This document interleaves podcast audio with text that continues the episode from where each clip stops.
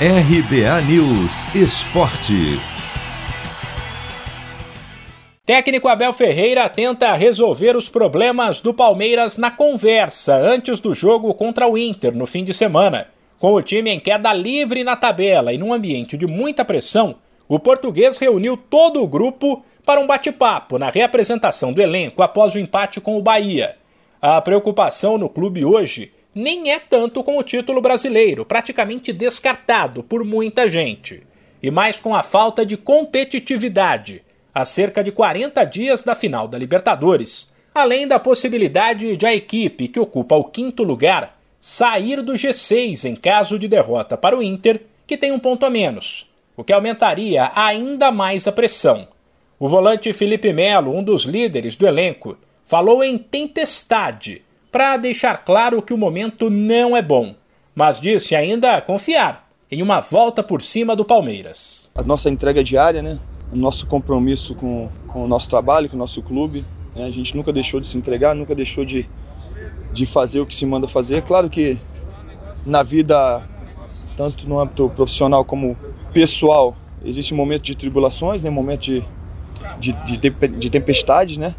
Mas como a Bíblia fala, depois da tempestade vem a bonança. Então a gente tem que saber aprender também em meio às derrotas. Em meio ao deserto a gente plantar, né?